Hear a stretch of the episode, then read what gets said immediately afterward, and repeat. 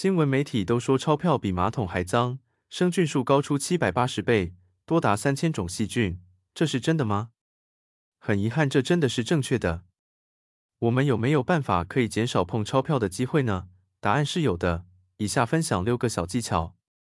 第一，领一万元并到银行换一百元的新钞一叠，透过牺牲微薄的利息收入，换来皮夹内全是干净的新钞。如果担心皮夹太厚，可以放十张在皮夹即可，其余新钞就放置在适当的地方。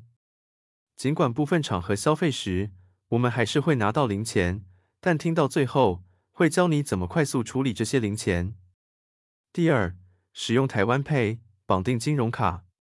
大部分没有支援 Line Pay 的店家，他们很高的几率会有台湾 Pay，但只接受绑定金融卡，例如邮局金融卡，因为这样子等于是银行账户之间的转账，店家额外的支出是最少的。第三，使用 Line Pay 绑定信用卡。现在越来越多的店家是可以接受 Line Pay 的。这时候就需要申请回馈较多的信用卡，可以参考玉山 Uber 卡或富邦 J 卡。第四，使用接口支付绑定信用卡，缴水电瓦斯停车费，现在起在家就可以缴纳。申请台新接口卡，手机设定周三提醒使用接口查看缴费项目的闹钟，缴费就有百分之十的接口币回馈。